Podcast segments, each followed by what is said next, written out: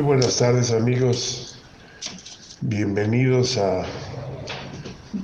el podcast Recordar es vivir. Y bueno, este, si se han dado cuenta, he estado un poco retrasado con, con la cuestión de los horarios, porque o los acaba el jueves o el viernes por la mañana, pero ahorita ya es viernes por la tarde, pero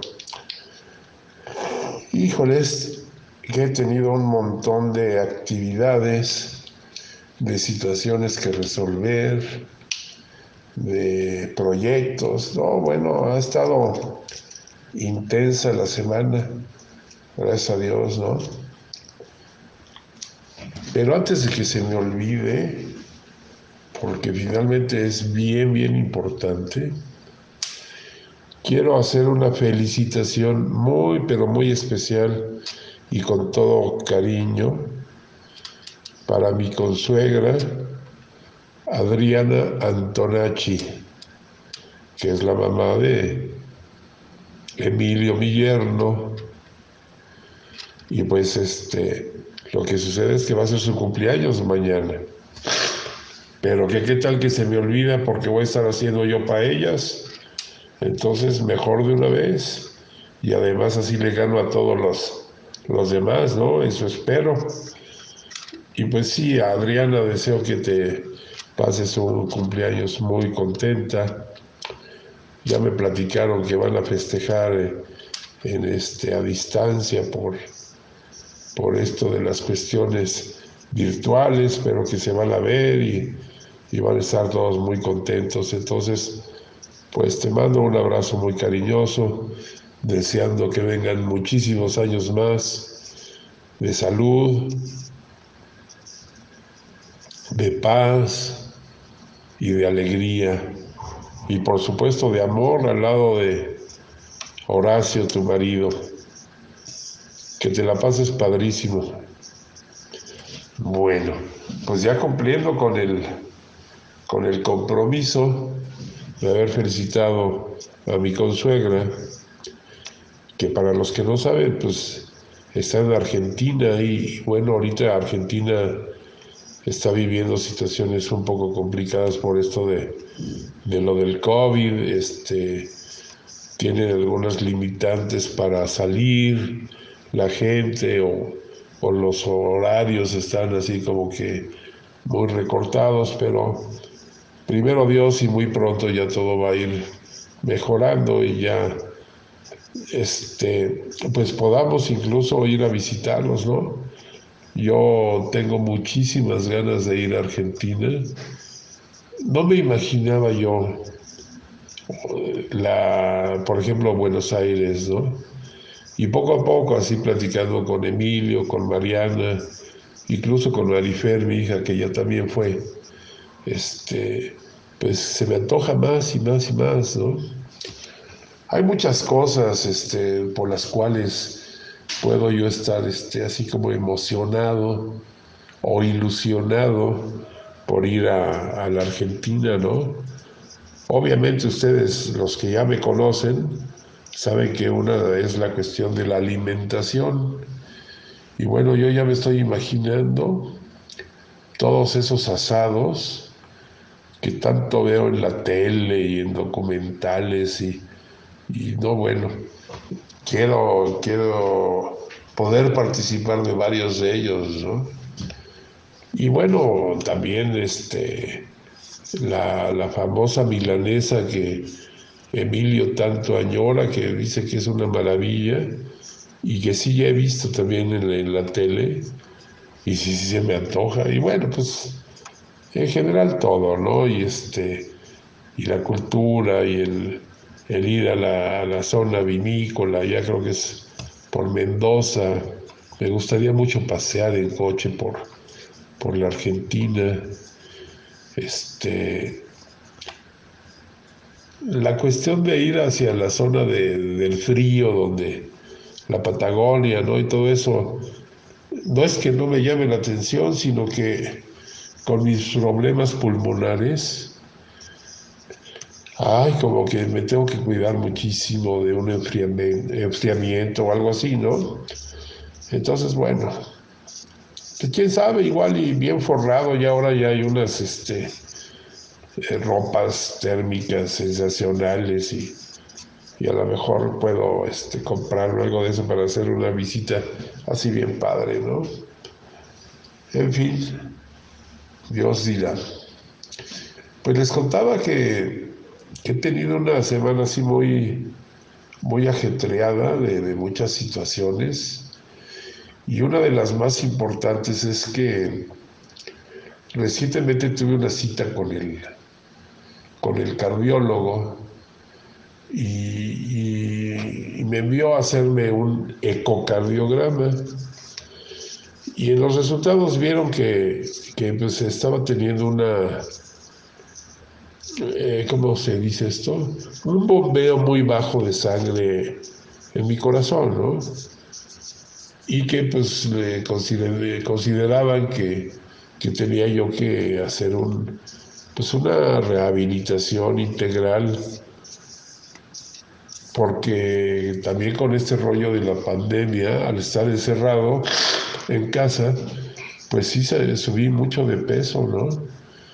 Y entonces, bueno, ya empecé con esto de la rehabilitación y estoy yendo dos veces por semana. Es una rehabilitación cardiopulmonar. Entonces estoy muy contento. Las dos primeras sesiones han sido muy agradables. Este, me están enseñando a, respirar mejor y también he estado haciendo algunos movimientos que normalmente no hacía, ¿no? Y que pues sí me están ayudando así como que a desempolvarme, por así decirlo, ¿no? Entonces pues estoy muy contento. Ahorita, por ejemplo, digo, estoy conectado al oxígeno, pero pues toda la mañana anduve para arriba para abajo y sube y baje y y todo esto, y ya ahorita así con el oxígeno me siento así más tranquilo, más relajado, ¿verdad? Y pues les voy a contar qué creen que me pasó. Resulta que mi sobrina, hija de mi hermano Mariano, de quien les platiqué en el podcast pasado, este, su hija Vilna, a su vez tiene un hijo que se llama Eduardo. Entonces este, este muchacho vendría siendo nieto de Mariano, mi hermano, ¿no? Pues el caso es de que se va a ir a Estados Unidos él a trabajar en un este, campamento de verano y pues andaba haciendo una colecta de, de dinero para pues para poder eh, tener ahí para sus gastos y comprarse algunas cosas, qué sé yo. Y hábilmente, este, fíjense qué padre, ¿no? Hizo una rifa de 500 pesos el premio, ¿no? Y creo que el boleto costaba 25, no me acuerdo, 75 pesos, no me acuerdo la verdad. Ah, no, sí, creo que 75 pesos. Y entonces, este, pues yo le compré algunos boletos y resulta que con tan buena suerte que por primera vez en la historia, este, me gané la rifa, me gané los 500 pesos, imagínense. Pero entonces, pues, este, eh, como, pues dije, pues si se va este muchacho al otro lado, pues que se lleve los 500 pesos, ¿no? Y entonces, este, le, le hice una donación de los 100 pesos, pero con una, este, ¿cómo se dice? Con una limitante. Le dije que que se llevara el dinero, ¿verdad? Pero para que se compre una muy buena hamburguesa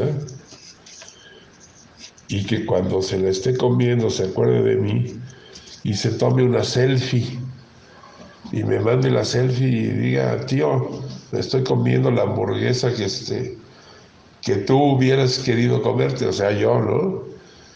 Y bueno, pues así fue la historia, ¿no? Y le digo, pues, esta es una de las situaciones que me dio mucha alegría en la semana, porque yo jamás me había ganado una rifa de algo y generalmente compro los boletos de todas las rifas. Pero lo que sí les puedo decir, y siempre era una de, las cosas que yo tenía desde muchachón, así cuando estaba en, yo creo que desde la adolescencia o algo así, el hecho de sacarme la lotería, ¿no? Y, bueno, con el tiempo no me había dado yo cuenta, pero es que yo me saqué la lotería. Hace ya, pues como 37, 38 años, ¿no? Y pues fue el premio mayor, el mejor premio. Fue haberme casado con Susi, mi esposa. No saben qué, qué mujer tan, tan padre, tan este, jovial, alegre, espiritual, cariñosa, eh, ¿cómo se dice? Atenta. No, bueno, una cantidad de, de adjetivos que no acabaría pero sí una, una, gran mujer, una gran mamá, una gran hija, hermana. No, bueno, bien, bien, bien linda muchacha. Entonces, esa ha sido mi gran lotería. Y gracias a ella y a su acompañamiento durante tantos años, pues es que estoy aquí hoy platicándoles, ¿no? De, de, de mi vida, de, mis recuerdos, porque este, no ha sido fácil, ¿no?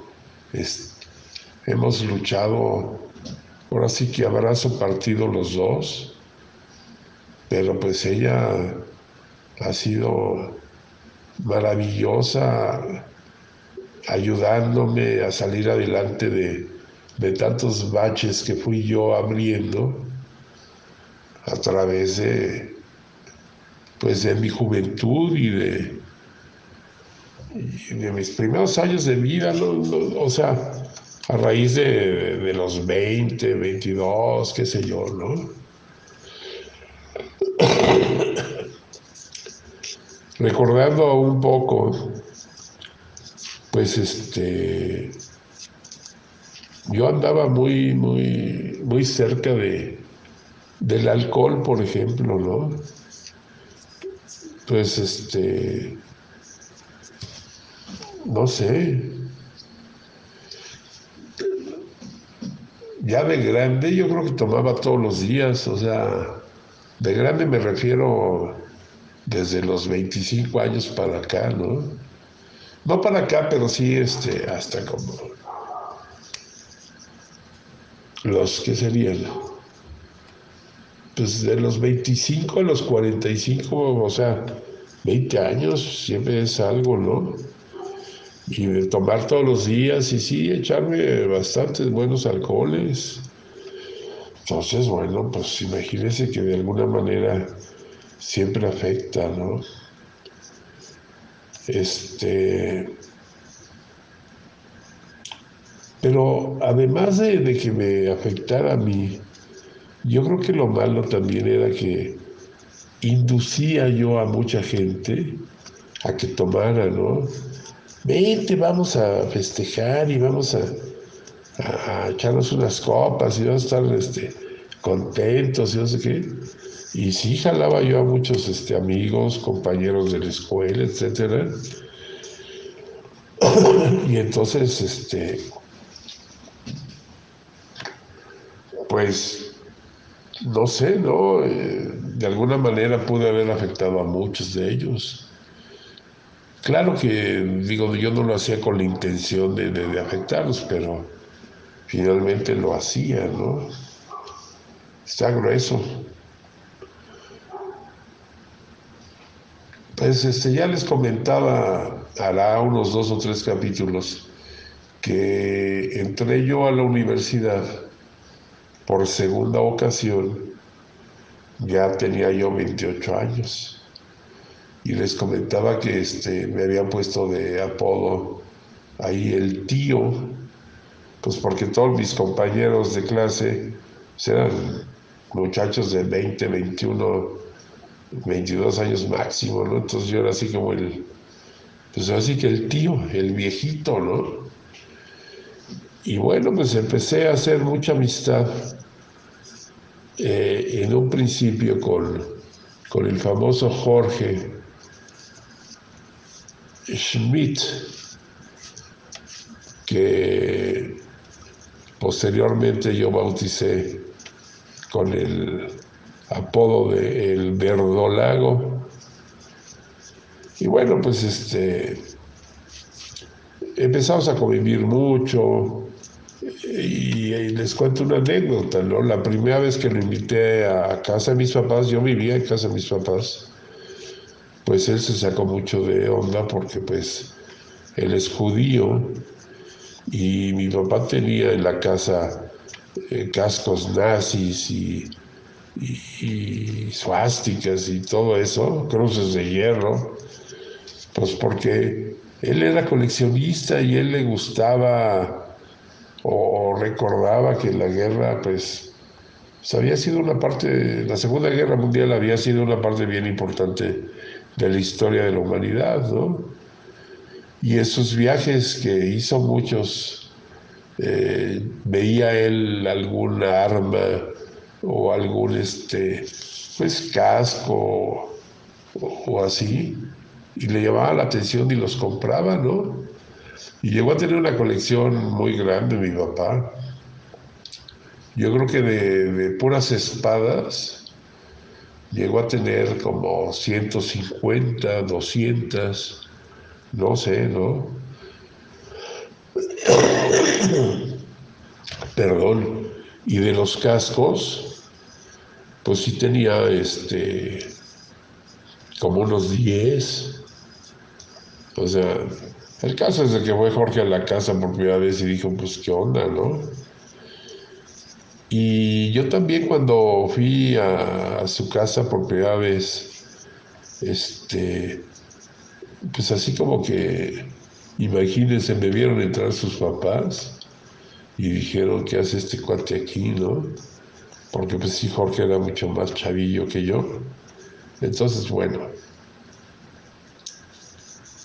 y pues empezamos así como que a salir mucho, a juntarme con, sus amigos, me acuerdo, o amigas más bien. Eh, me acuerdo mucho de este de Janet, de cómo olvidar a Maggie, ¿no? De doctor Abraham Berkovich, que ellos eran pareja. Este Ah, de una muchacha que se llamaba Jaffa, era una güerita, güerita de ojo azul, que andaba con un chavo este, que era dentista, pero él, era goy, como dicen los, este, los paisanos judíos, o sea que no era judío, ¿verdad? Y este, ¿y qué más? Bueno, pues este, pero pues todos estos cuates que les estoy mencionando andaban metidos, pero a fondo en el rollo de, la mota, ¿no? De la marihuana. Y este. Y, pues esa era su. Pues, su, su, vida, su, su escape, o no sé, ¿no? Este y pues yo me empecé a, juntar mucho con ellos y pues también empecé a fumar la marihuana. Y este. Y me divertía yo mucho, ¿no? La verdad, este. Y, y pues también estaba, era como un desfogue, un desahogo. Eh, yo había estado así como, imagínense a esa edad, ya todos mis amigos estaban casados, muchos ya tenían hijos. Total que este, que sí se puso así medio, o sea, tenía yo que andar haciendo todas esas aventuras, ¿no? En fin, permítanme un segundito que me están llamando, ahorita regreso. Perdón, pues entonces, este, terminamos el primer, no sé si los dos primeros cuatrimestres de la universidad, estábamos estudiando administración de empresas y este y decidimos irnos de, en las vacaciones de campamento a Puerto Escondido, Oaxaca. Pero entonces fuimos Jorge Schmidt, el famoso Salmón, Adrián Sarabia, y, este, y otro chavo que se llamaba, creo que Juan Manuel, un, muchacho moreno, él de lentes, pero estaba chavillo, ese tendría como 20 años, ¿no? Y de esos así como que son muy, este, muy bicharacheros y, y quién sabe cuánto. Y nos fuimos en coche, obviamente, en un coche que, en un Renault que tenía Jorge, este, creo que era un Renault 10, no, me acuerdo bien, ¿no? Pero nos fuimos, o sea, no me acuerdo la, el modelo del, del Renault, pero nos fuimos en el Renault. y obviamente yo no sé cómo habíamos conseguido pues un, buen carrujo de, mota para llevar para, para el campamento y todo esto. Y veníamos en el, este, en el camino, así en la carretera. Eh, creo que venía, yo no me acuerdo, a ver, venía en la parte de atrás del coche, venían este coche Juan Manuel y el Salmón, venían limpiando la marihuana o sea, quitándole los cocos y todo esto, para poder hacer unos carrujitos, unos, unos toques, pues. Y en eso que nos toca un retén militar. Imagínense. O sea, y le digo, pues vete despacito, vete despacito. ¿Y qué hacemos con eso? Pues, total que lo vuelven a guardar, pues venía así como que en un periódico, es como un, un chorizo grande, vaya. Y tenía en el, eh, en el asiento un, forro de la vestidura, pues. Y entonces ahí se les ocurrió al salmón ya este cuate Juan Manuel meter la, la marihuana, ¿no? pues ya llegamos al retén y qué tal y buenos días y cómo están y no sé qué. No pues bien este a dónde van pues vamos a Puerto Escondido. Ah pues bájense. Pues total que nos bajan no y abren la cajuela y pues abrimos la cajuela recuerdo que traíamos una hielera porque fíjense nomás la traíamos llena de, cervezas de estas de lata que habíamos ido a, recoger a, un expendio de cerveza que administraba la mamá del salmón. Imagínense. O sea, el caso es de que este, lo traíamos lleno de cervezas, ¿no? Y bueno, pues ahí abrió la hielera, estaba llena de cervezas. Y este, sacaron la, casa de campaña que llevaba Jorge, quién sabe dónde, la había conseguido, la desarmaron toda, o sea, la extendieron buscando a ver qué podíamos llevar o no llevar. y pues nosotros así platicando con los con los soldados, así como que en buena onda, pues para que no le siguieran buscando, ¿no? Y bueno, pues en la cajuela además llevábamos un, este, un chorizo que era una como maleta de tipo militar, que, este, que ahí, ahí en el chorizo se volvió famoso porque ahí llevábamos de todo lo necesario para un campamento.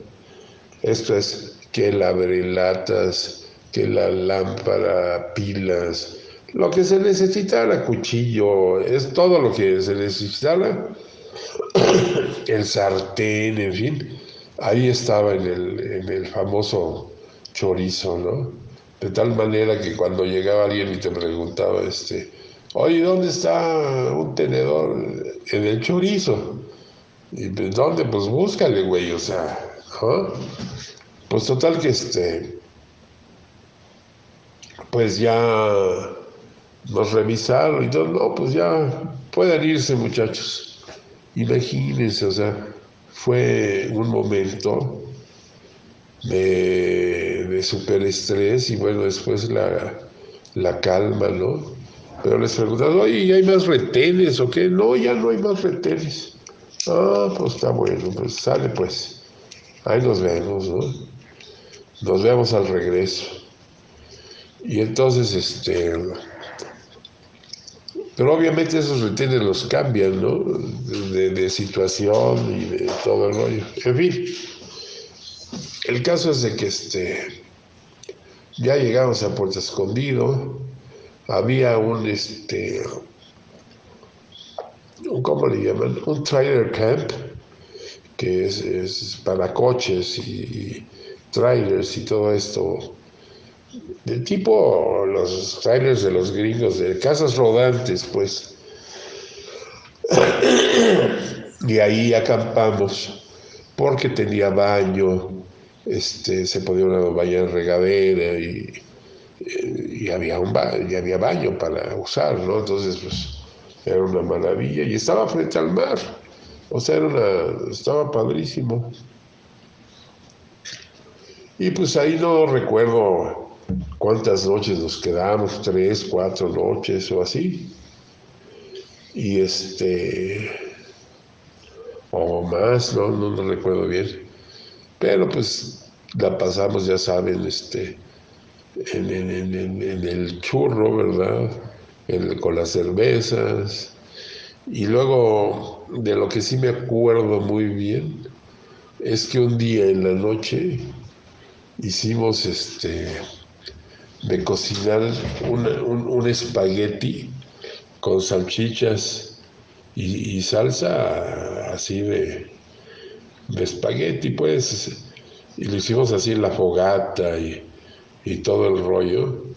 No, hombre, al rato ya le estábamos metiendo hasta con la mano, o sea, ya sin cubiertos, ¿no? A ver quién agarraba más de la, de la cazuela, no, una barbaridad. Y pues ya nos regresamos, este, este chavo, el, tal Juan Manuel, desapareció de la escuela después, ya, ya no supimos más de él, ¿no? Y este, y pues nosotros empezamos a hacer más amistad, por ejemplo, o a juntarnos más con, con, con Ricardo España de los Ríos, con este, con un cuate que que se llamaba Chucho, que tenía una novia gringa, Leslie, y este y obviamente con Dan Eppelstein y con Enrique Galek, y pues ya empezamos a hacer así como un grupo, ¿no? Y en eso había un, un chavo, pues de estación sencilla, ¿no? Que nos platicó, me platicó a mí, no sé cómo, que trabajaba en una panadería o tenía una panadería su familia, no, no estoy seguro, no recuerdo muy bien. Y, pero ahí en la colonia de Santa Julia, o sea, una colonia más así medio, de rompe y rasga, que estaba pegadita a la universidad, la colonia. Y entonces, este, yo le empecé a decir, oye, pues consíguenos unos carrujitos de, de marihuana, pues allá tú sabes con quién y todo el rollo. Yo te voy a quedar muy agradecido y no sé cuánto. Y pues este cote de repente llegó y ahí está el carrujo, ¿no? Imagínense, entonces esa era la mota del panadero.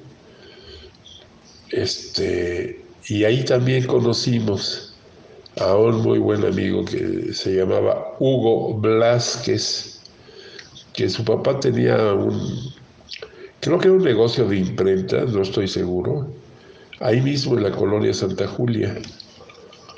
Y entonces este chavo era bien macizo, pero macizo.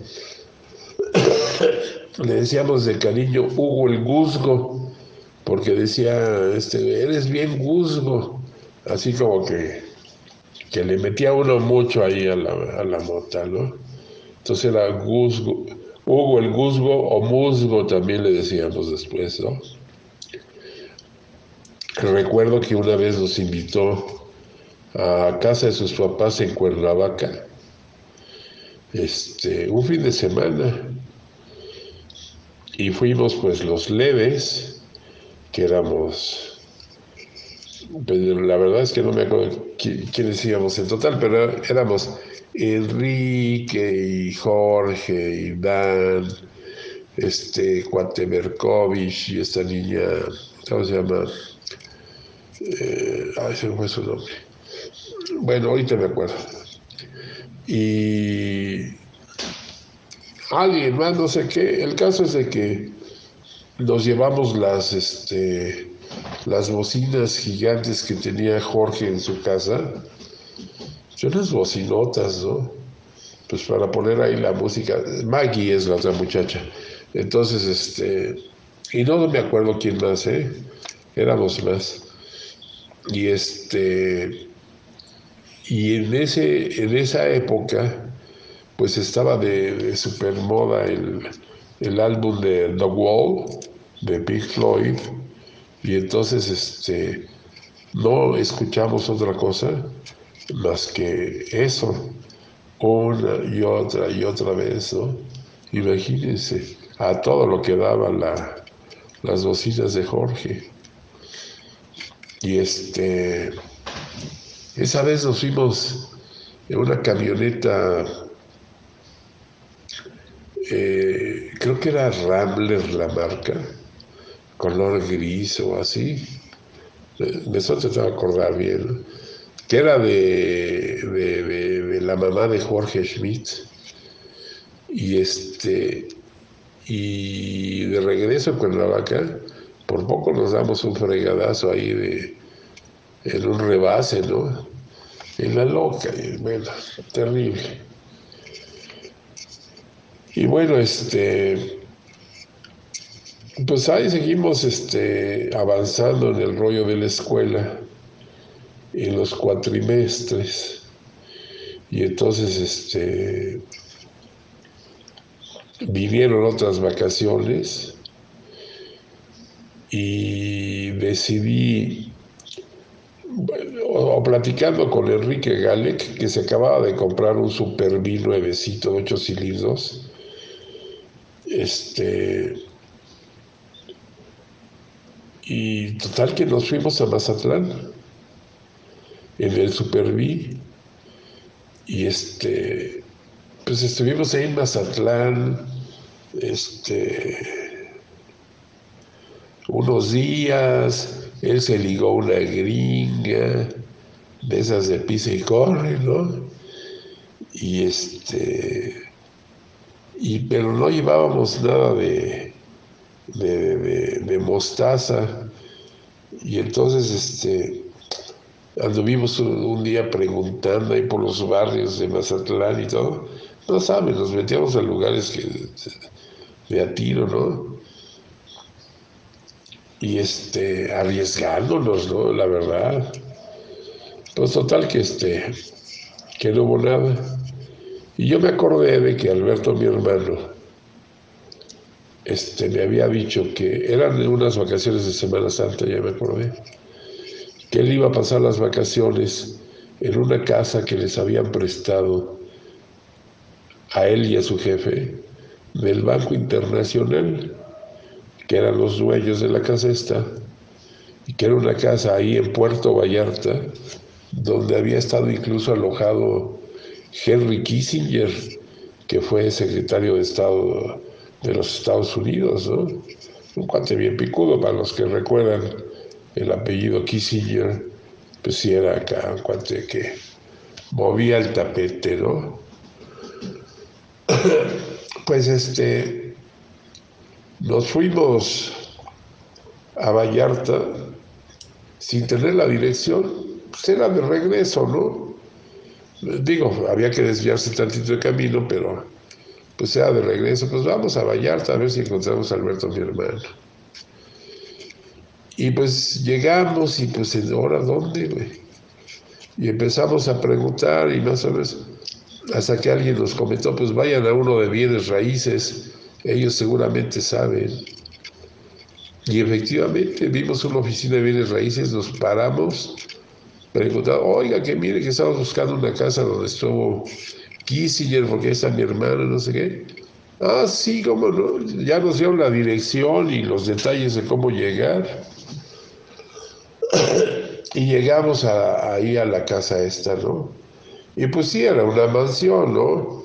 Estaba en la parte alta, o sea, ¿cómo se dice? En, un pequeño risco frente al mar, este, una casa con un comedor y una sala abiertos, o sea, sin cristales, ¿no? Eh, para que entrara la brisa del mar y digo, también tenía ventiladores y lo que fuera. Amueblada, pues muy regiamente. Y en la parte de, de abajo tenía este, pues la, ¿cómo se dice? Las recámaras y este, y, más allá estaba la alberca. Y luego para ir a la playa, pues sí, había que bajar un montón de escalones, que nosotros de plano ni fuimos. El caso es de que llegamos y pues directo a la alberca y con Alberto, mi hermano, y nos dijo, ¿saben qué? Que este, pues hay que estar aquí eh, tranquilos porque va a venir eh, Jorge Bastarrachea, que era su jefe, y entonces viene con su familia y pues no va a haber este, suficiente espacio para ustedes, pero pues se pueden dormir en, la sala y pues, ya después este, entran a mi cuarto a, bañarse y todo el rollo, ¿no? Ah, pues órale. Y así lo hicimos y llegó Jorge Bastarrachea y, y estuvimos ahí echando unos drinks. Nos invitó una noche a, ver el show de, del Pirulí, que era el, que, el que le hizo la película, perdón, la canción a Verónica Castro de Verónica extraño tu voz. Total que digo, ni me acuerdo la canción. Víctor Iturbe el Pirulí. Pues este cuate vivía ahí en Vallarta, ¿no? Y ahí tenía, en un hotel era su este.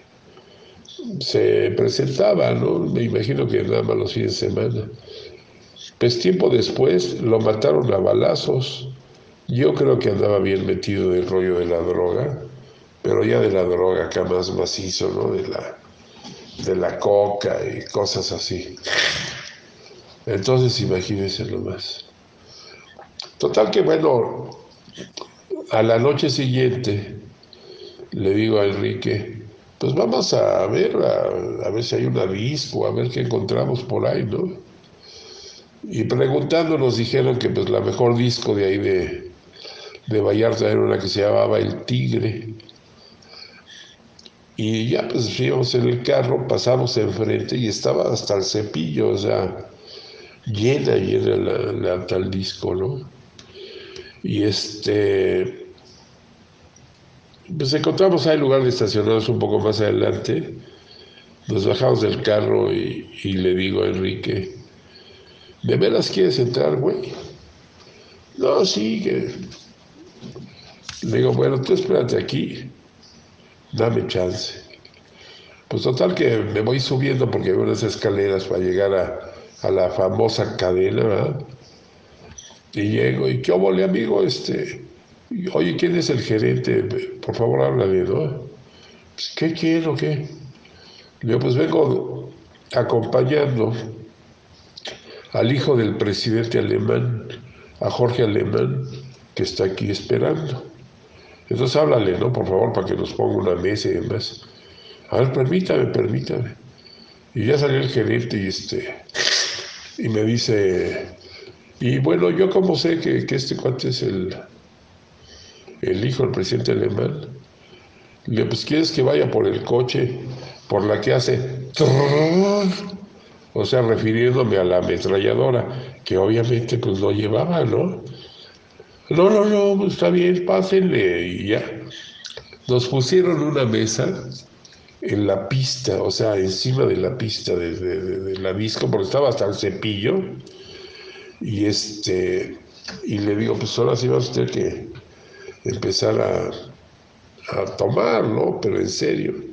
Total que pedí una botella de Moet Chandon y este y le digo, a ver, güey, ¿cuál vieja te gusta, Enrique, no? No, pues aquella se ve bien, pues, ahorita te la traigo. Y así llegaba yo con, las chavas a, la mesa y, disculpe señorita que la moleste, pero mire que vengo con el hijo del presidente alemán y entonces este le quiere invitar una copa, le gustaría él conocerla, nada más que es muy tímido y este, pues es que no es fácil, ¿no? Ser así famoso y bueno, pues se paraban las chavas y se venían conmigo a la mesa y ya les pedíamos de tomar y el rollo y jajaja y jejeje. Y así, y este, pues la segunda botella, pues nos tomamos la segunda botella y este, y pedimos la tercera, pero ya no había ninguna muchacha con nosotros, ya se habían regresado a sus mesas o se habían ido, qué sé yo, ya tarde, ¿no? Y entonces le digo a Enrique, ponte abusado cuando te diga, vámonos, nos vamos a ir. Y entonces este, llego y le hablo al capitán, capitán, capitán, ahí vienen corriendo, ¿no? Mira, un favor, este, se está sintiendo mal acá, licenciado. Entonces, este, ya nos vamos. Pero por favor te pido que mañana nos guardes nuestra mesa y acá nos vemos.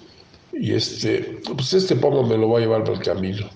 Claro que sí, patrón, adelante, licenciado, ayudando a Enrique a que saliera y no sé cuánto. Y nos salimos del antro con todo y el pomo de champán. No sabe, pues estábamos muertos de la risa en el coche, ¿no? Que cómo era posible y demás.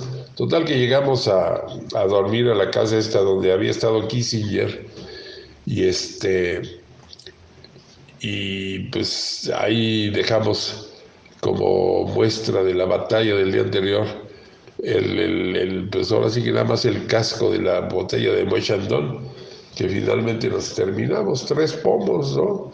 Gratis totalmente. ¿Qué les parece, amigos? ¿En qué situaciones andaba yo metido? Este, obviamente no son nada, ¿cómo? Hoy, hoy día para decir, hijo, no, pues sí, qué que, que, bien, ¿no? Pero pues son experiencias que viví, yo las platico con la idea de que eh, les pueda servir a los jóvenes a no cometer tanto error que yo cometí en mi vida y este y a los no tan jóvenes para recapacitar de qué pueden mejorar también en su vida. Y pues amigos, les agradezco mucho este, este, que me hayan escuchado en esta ocasión. Y nuevamente vuelvo a felicitar a Adriana. Feliz, feliz cumpleaños. Y recuerden que recordar es vivir. Buenas tardes.